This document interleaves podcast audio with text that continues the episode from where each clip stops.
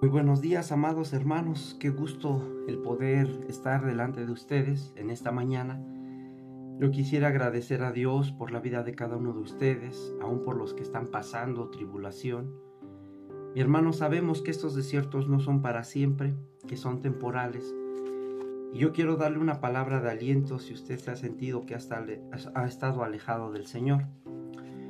En esta mañana eh, yo quisiera que fuera buscando en la palabra del Señor el libro de Proverbios, capítulo 24, versículo 16, mientras oramos, amado hermano.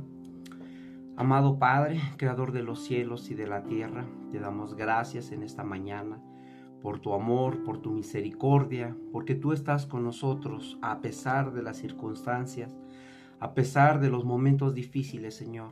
Jamás negaremos tu amor tan grande, jamás negaremos tu amor tan inmenso, Padre, porque tú eres bueno, porque tú eres maravilloso, Señor. Gracias, gracias, gracias. Siempre estaremos agradecidos contigo, Padre, por lo bueno, Señor, aún por lo malo. Gracias, bendito Dios, porque a pesar de las circunstancias te podemos conocer y eso nos basta, eso nos llena, eso nos alienta, eso, Señor, hace que nosotros continuemos caminando hacia adelante. Gracias, Padre, por la llenura de tu Espíritu Santo, porque tú siempre estás con nosotros, siempre estás al pendiente de nosotros. A ti te damos la gloria, a ti te damos la honra en el nombre maravilloso de Cristo Jesús. Amén y amén. Mi amado hermano, como le decía, quisiera que me acompañara al libro de Proverbios capítulo 24 versículo 16.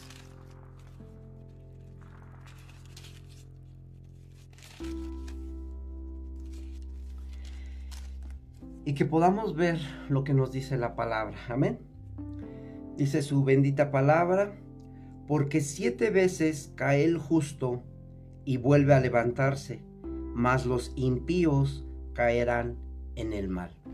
Amado hermano, algo que debemos de nosotros aprender y ver de acuerdo a lo que nos dice la palabra del Señor, que siete veces caerá el justo, es lo que nos dice. Pero sin embargo yo quisiera hacerle una pregunta a usted. Eh, ¿Cuántas veces ha caído? Y no quiero que me responda, pero solamente que se haga ese autoanálisis y que usted vea que realmente no son siete veces las que hemos caído, quizás son más. Y la palabra lo que nos enseña, mi hermano, y yo quisiera preguntarle, ¿quién dice que va a caer? ¿El carnal? No, mi hermano. Nos dice que el justo, y yo espero que tanto usted como yo seamos justos delante del Señor. ¿Cuántos pueden decir amén? Yo pienso, yo creo, igual que Pablo, que ahora todos somos justos, somos justificados delante del Padre, no por nuestras obras, sino por el bendito acto de la cruz de nuestro amado Señor Jesucristo. Amén. Y mire mi hermano que el justo no solamente caerá siete veces, esto yo le estoy diciendo porque quizás usted caiga, haya caído o quizás vaya a caer, esperemos en Dios y no. Pero mi hermano que aún siendo nosotros cristianos, aún tenemos contiendas, tenemos celos, tenemos pleitos. Y mire que esa es una forma de caída en nuestra vida como cristiano. Lo interesante de ver aquí, mi hermano, que aunque el justo cayera, que aunque el justo cayera mil veces, el justo tiene la oportunidad de levantarse. ¿Por qué, mi hermano? Porque tiene el poder de Dios, tiene el amor de Dios, tiene la mano de Dios sobre su vida y mi hermano es por ese amor y por esa mano que nuestro Dios nos levantará. No importa cuántas veces hayamos caído, no importa en qué situación tan difícil estemos, amado, eh, nuestro Dios es un Dios de amor, en el cual no importa las veces que caigamos, Él nos levantará, Él nos sustentará, Él nos alentará, mi hermano. Y que no importa las veces que caiga, no solamente siete, quizás caiga setenta veces siete. Mire que la palabra nos enseña, mi hermano, que aún por la fe nosotros podremos vivir. ¿Por qué? Porque el justo por la fe vivirá. Esa es nuestra promesa tan grande en esta mañana, mi hermano, que no importa el tipo de cristiano que seamos, aunque sí debería de importarnos a nosotros, que no importa las veces que caigamos como justos, mi hermano, que el Señor ya nos ve como santos. Dice su palabra que Jesucristo vino a la tierra por amor a nosotros, mi hermano, y que estuvo dispuesto a dar su vida, dispuesto a dar su sangre, por amor a nosotros, sabiendo Él de antemano, mi hermano, que nosotros éramos, somos y quizás sigamos siendo pecadores.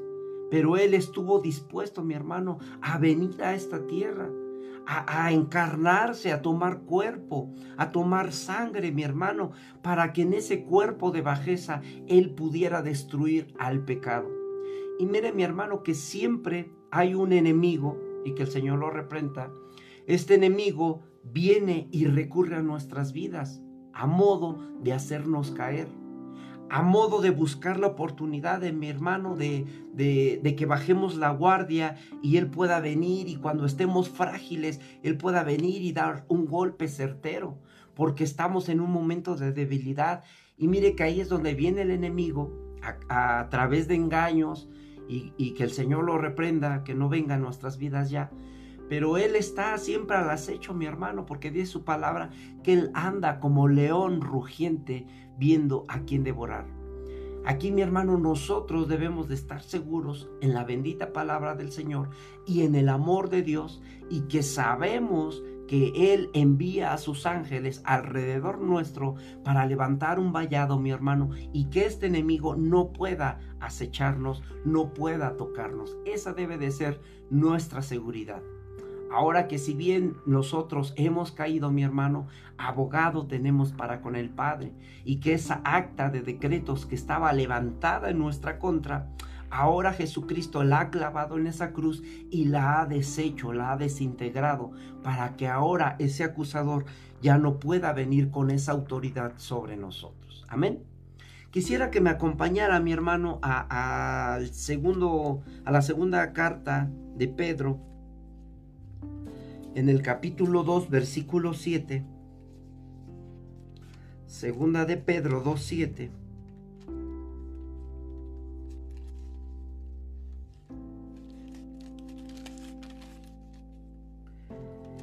Y nos dice así la bendita palabra.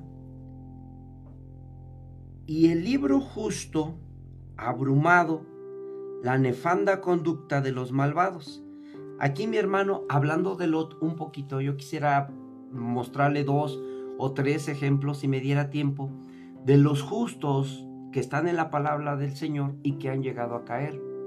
Aquí si nosotros recordamos un poquito la historia de Lot, usted sabrá que era Lot un hombre justo delante de Dios y que él lo afligía en la vida viciosa en la cual se encontraba.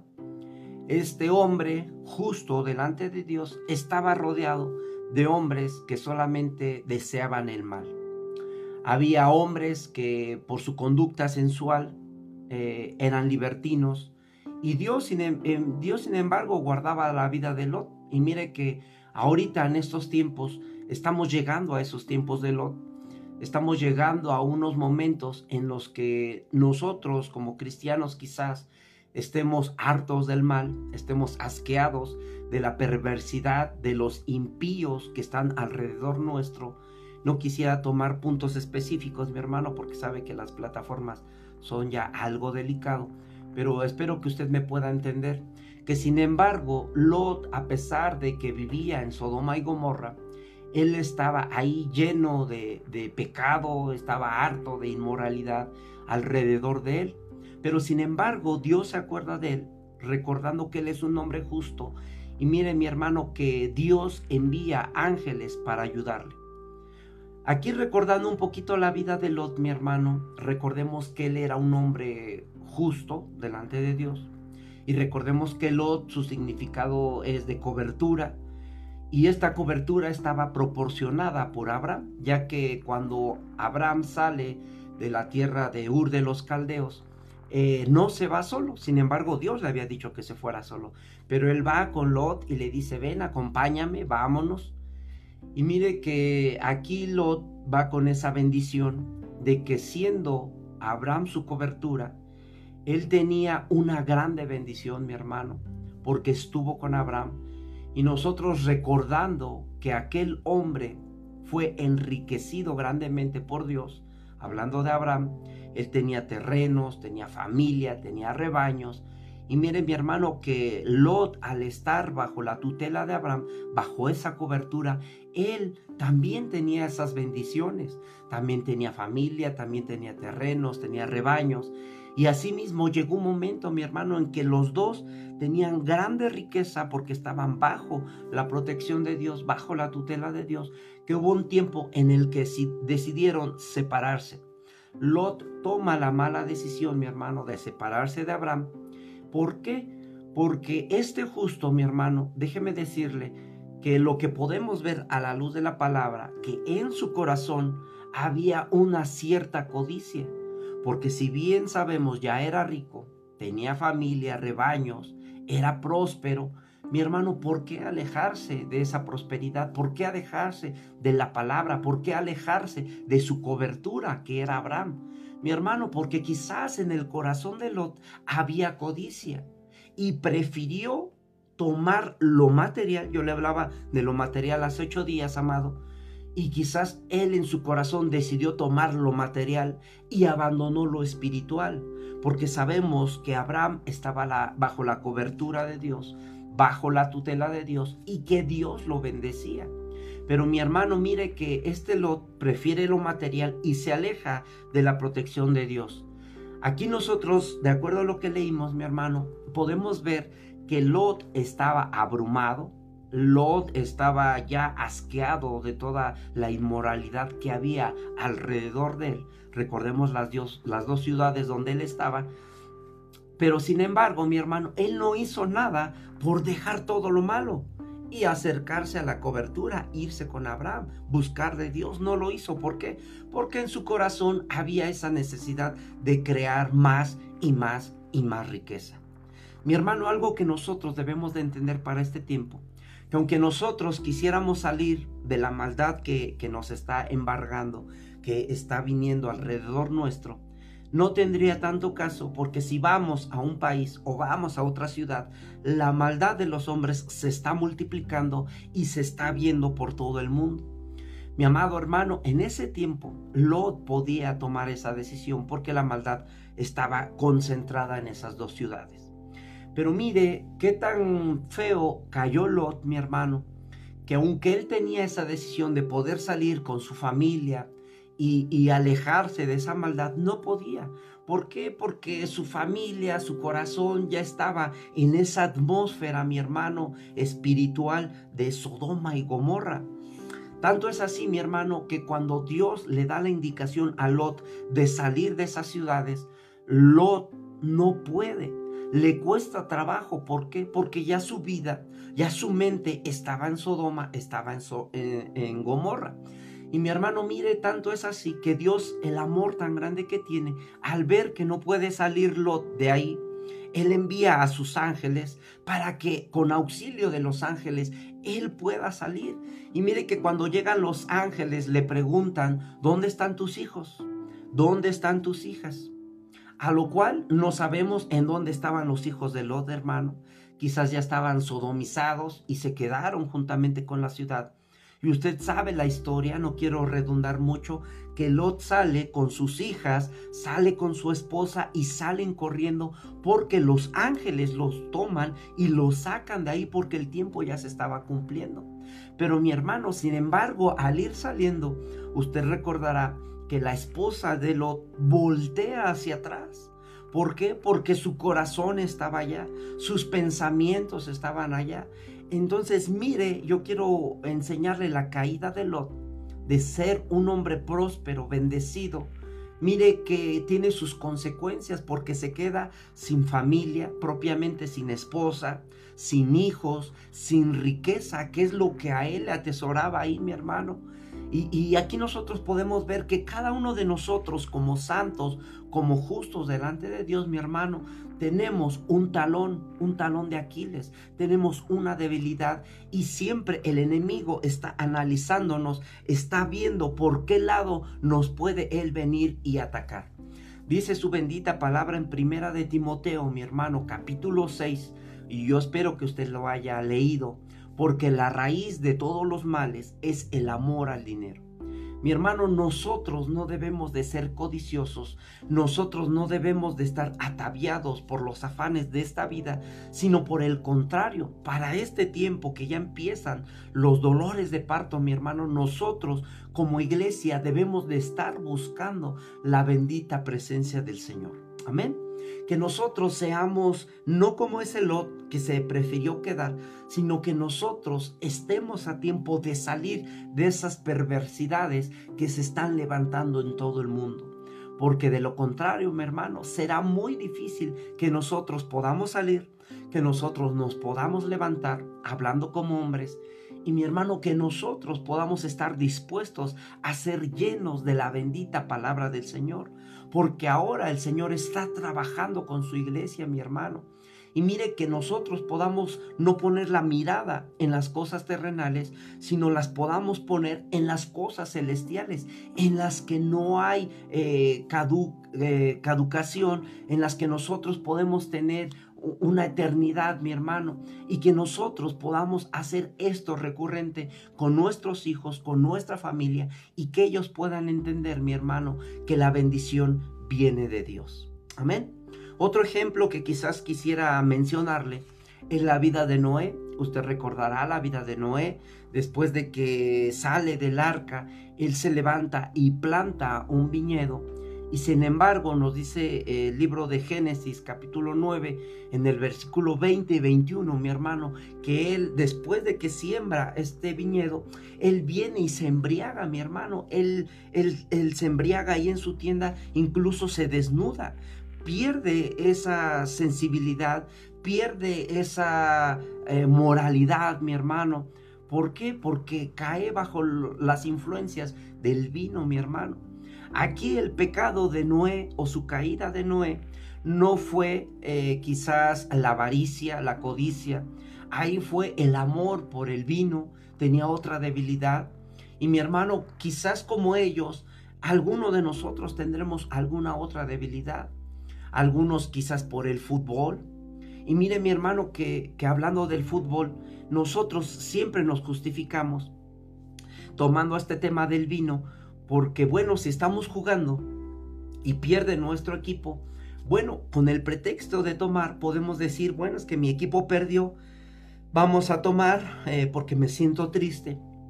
Pero sin embargo, del otro lado de la moneda, si nosotros vemos que nuestro equipo ganó, ¿qué decimos? Bueno, pues vamos a ganar, vamos a festejar, vamos a tomar porque hemos ganado. O sea que de una o de otra forma, mi hermano, nosotros caemos en nuestras propias concupiscencias. ¿Por qué? Porque tenemos eh, nuestra debilidad muy baja. Y mi hermano, nosotros hemos visto que cualquiera de nosotros podemos caer podemos tener debilidades. Y mi hermano, mire, que nosotros, si hemos visto a un hermano que cayó en tal o cual debilidad, que no seamos aquel que levanta la mano o el dedo para juzgar, sino por el contrario, que pidamos a Dios por la vida de ese hermano para que Dios lo pueda levantar mucho más rápido de lo que él podría levantarse por su propia fuerza. Que sabemos que el hombre no puede hacer nada por sí mismo, hermano. Y nosotros recordemos la vida de, de Noé, que incluso esta debilidad, esta caída que él tuvo, traía consecuencias, traía maldiciones. Usted recordará que tuvo tres hijos, Sem, Cam y Cafet, y mi hermano, uno de ellos eh, lo vio en su desnudez. Y que sale y le habla a Sem y a Jafet y le dice, miren, he visto a mi, a mi padre desnudo. Y, usted recordará que los dos hijos entran de espaldas para cubrir la desnudez de su padre mi hermano, que nosotros como cristianos podamos tomar esa actitud, que al ver la desnudez, que al ver los pies de barro de nuestro hermano, no seamos quien para criticarlo, porque dice su palabra que todos estamos destituidos de la gloria de Dios y que no hay ni aún un justo, mi hermano.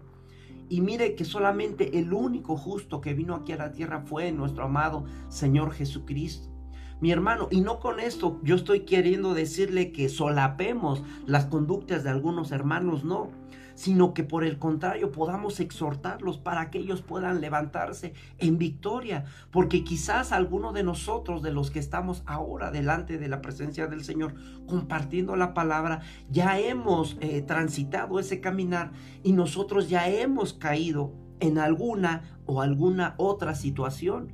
Y precisamente Dios nos, nos, nos permitió eh, transitar por ese desierto para que ahora que estamos tengamos esa madurez de ya no crucificar al hermano, de ya no señalarlo, sino ahora que nosotros hemos pasado por ese desierto, eh, saber que a través de la oración el hermano se puede levantar con victoria, con poder, rompiendo ataduras, mi hermano, que podamos llevar a este hermano, a su familia, a la victoria. Mi hermano, porque quizás estos vicios, estos pecados pueden ser ataduras heredadas de generación en generación. Dice la palabra que estas ataduras nos pueden alcanzar hasta una tercera y cuarta generación. Mi hermano, y que esto se puede heredar incluso a nuestros hijos. Dice la palabra que no heredemos la vana manera de vivir de nuestros padres. Mi hermano, que si nuestros padres han tenido una vana manera de vivir, que nosotros, ahora que conocemos de Cristo, en su nombre poderoso, podamos romper esas ataduras, esos vicios, esos pecados en el nombre de Cristo, para que nuestros hijos, nuestras generaciones futuras ya vengan en libertad, vengan libres. Nos dice la bendita palabra, y ustedes conocerán la verdad y la verdad los hará libres. Y nosotros, mi hermano, sabemos quién es esa libertad. Nosotros sabemos que Cristo es el que nos da la libertad, mi amado hermano. Y nosotros sabemos que en su nombre ahora tenemos poder y que su Espíritu Santo nos está llenando, mi hermano, porque nosotros somos débiles y nosotros hasta el día de hoy no hemos quizás podido vencer los pecados o los vicios. Y mire mi hermano que si usted ha caído, usted tiene el poder de levantarse. Que si usted está en el suelo tirado, mi hermano, que usted puede pedirle a Cristo que lo levante. Usted puede recuperarse de esa caída. Usted puede vencer al enemigo porque Cristo ya lo venció en la cruz del Calvario, mi hermano. Y que si quizás hemos vivido años de desierto, de hambre, mi hermano, en Cristo ahora podemos tener una libertad eterna. No se condene, mi hermano, no se condene. Si quizás hemos caído, la palabra nos ha enseñado que ninguna condenación hay para los que hemos creído en Cristo Jesús. Y mire mi hermano que para los que andan conforme a la carne, y esos sí tendrán todavía condenación, pero nosotros ya no caminamos conforme a la carne. Ahora nosotros caminamos conforme al Espíritu. Y yo quisiera que, buscáramos en el libro de Romanos precisamente esta cita, mi hermano, con la cual yo voy a ir cerrando por cuestiones de tiempo, pero espero que, que, el mensaje haya sido claro, mi hermano, y que se le quede muy, muy presente, que no hay ninguna condenación para los que hemos estado en Cristo. Dice Romanos 8.1, ahora pues, ninguna condenación hay para los que están en Cristo Jesús yo espero que usted esté en Cristo Jesús, amado. Dice, y los que andan conforme a la carne, sino conforme al Espíritu. Amado hermano, que nosotros caminemos ahora en el Espíritu. Porque la ley del Espíritu de vida en Cristo Jesús me ha librado de la ley del pecado y de la muerte. Amado, había una ley que venía y regía sobre nosotros, pero esa ley fue rota porque ahora estamos en Cristo Jesús. Y amado hermano, mire un tercer ejemplo así rapidísimo que se me viene a la mente. Es la vida de, David. Usted recordará la vida de David, un justo delante de Dios, un hombre conforme al corazón de Dios, el, el bello cantor de Israel, mi hermano. Y usted sabrá que él en un tiempo de debilidad en el cual antes de estar en la guerra, no está en la guerra y está en su casa, está en su terraza sin hacer nada. Por eso no es bueno que le demos cavidad al enemigo, mi hermano. Y usted recordará, y esto lo hemos aprendido del apóstol Hernando, que de repente vino un caminante a su vida Y mire mi hermano que estos caminantes son hombres viajeros, son seres viajeros espirituales que visitan nuestras familias, que visitan nuestra vida eh, en tiempos recurrentes, en generaciones recurrentes, mi hermano, y que nos piden alimento, nos piden de comer. Y mire mi hermano que ahí a, a este hombre, a David, este caminante viene y le pide de comer, le pide una corderita. Y usted sabe la historia que David toma a una mujer que no le correspondía, mi hermano, cayó en pecado y todo eso trajo una consecuencia. Mi hermano, estos seres, estos caminantes, estos vagabundos, vienen de generación en generación en cierto tiempo. Y mi hermano, nosotros debemos de romper también con este ciclo que no nos visiten ya. Mi hermano, el enemigo es muy astuto y que el Señor lo reprenda. Y él se toma su tiempo, no se desespera. Anda como león rugiente viendo a quién devorar, mi hermano. Pero que nosotros podamos estar seguros en la sangre de Cristo y seguros que Él nos va a cubrir. mi hermano, porque estos caminantes son recurrentes. recordemos eh, cuando es tentado nuestro Señor en el desierto, sabemos que Satanás venía y lo estaba tentando con la palabra y por eso es necesario que atesoremos la bendita palabra, mi hermano, y la tengamos en la mente y en el corazón, porque con ella nos podemos defender ya que es la espada. Mi hermano, cuando el Señor es tentado en el desierto por Satanás, Él se defiende con la palabra. Y mi hermano, ahí Satanás lo deja por un tiempo, dice la palabra, por cuestión de tiempo ya no lo vamos a leer, pero dice la palabra que al Señor lo deja por un tiempo. Al decir por un tiempo quiere decir que este enemigo iba a volver a regresar. Amado hermano, sabemos que Él no juega, hablando del enemigo, Él no juega, Él no pierde su tiempo y Él lo único que está buscando es destruirte, destruir tu familia, mi hermano. Él anda como león rugiente, Él no descansa, pero para bendición nuestra, nuestro Dios tampoco descansa y Él es más poderoso que Él. No tengamos miedo, mi hermano, pero sepamos como soldados de Cristo que Él, estando en una batalla, está día y noche viendo cómo tirar a cada uno de nuestros hermanos. Hermano, oremos por cada uno de los santos, por cada uno de los justos que están dentro de la cobertura, que están dentro de la iglesia, mi hermano. No se diga de los ministros, no se diga de nuestro amado apóstol, porque los ataques, mi hermano, si usted tiene ataques, imagínese aquel que está en la cabeza. Aquel que es la cabeza tiene ataques mucho más fuertes.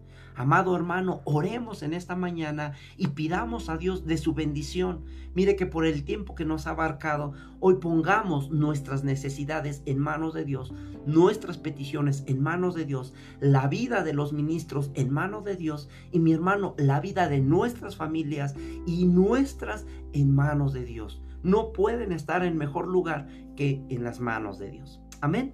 Cerremos los ojos, amado hermano, y oremos en esta mañana a nuestro Dios eterno. Padre bendito, te damos gracias, Señor.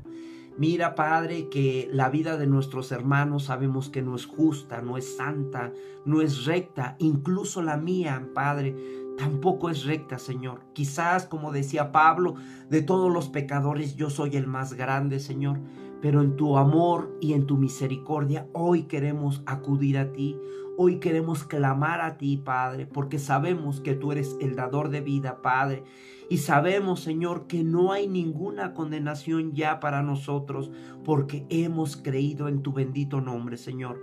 En ese nombre de Jesucristo, en el cual se doblará toda rodilla de los que están arriba en los cielos, aún aquí en la tierra, Padre, y debajo de la tierra, Señor.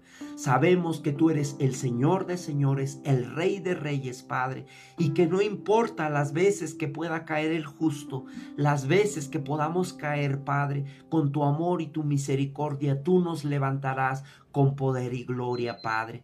Gracias, Señor, por tu amor eterno. Gracias por tu bendita palabra, Señor, que nos has dejado, Padre, con la cual nosotros podemos ser instruidos, con la cual nosotros podemos ser redarguidos, con la cual nosotros podemos ser enseñados, Padre, y corregidos. Yo te doy gracias por cada uno de tus santos, por cada uno de tus ministros, que tú les bendigas donde quiera que estén impartiendo tu palabra, Señor, que tú les respaldes, que tú les guardes, Padre, que tú les edifiques con amor eterno, Padre. A ti te damos la gloria, Señor, aún a cada uno de mis hermanos que esté pasando por tribulación, que esté en pecado, Señor, que tú redarbullas su corazón y los levantes para vida, los levantes en victoria, Padre. Aquellos que están pasando enfermedad, aquellos que están pasando un desierto, Señor, tú los puedas levantar con tu poder y tu gloria, Padre, si así es tu voluntad. Te damos gracias, Porque aunque perdiéramos la vida, Señor, sabemos, Padre, que del polvo nos puedes levantar, Señor. Esto lo entendía muy bien Job, Padre, y ahora nosotros lo entendemos, Padre, que nuestra vida es para ti, Señor, y el morir es por ti, Señor. Gracias, Padre. Cuida a tu pueblo en toda parte del mundo, Señor, donde ha sido perseguido, Padre, donde han sido vituperados. A ti sea la gloria, a ti sea la honra en el nombre maravilloso de Cristo Jesús. Amén y amén. Amado hermano, que Dios le bendiga en esta mañana y que podamos empezar un día lleno de victoria con la protección de nuestro Dios. Le envío un fuerte abrazo y Dios me lo bendiga mucho. Amén.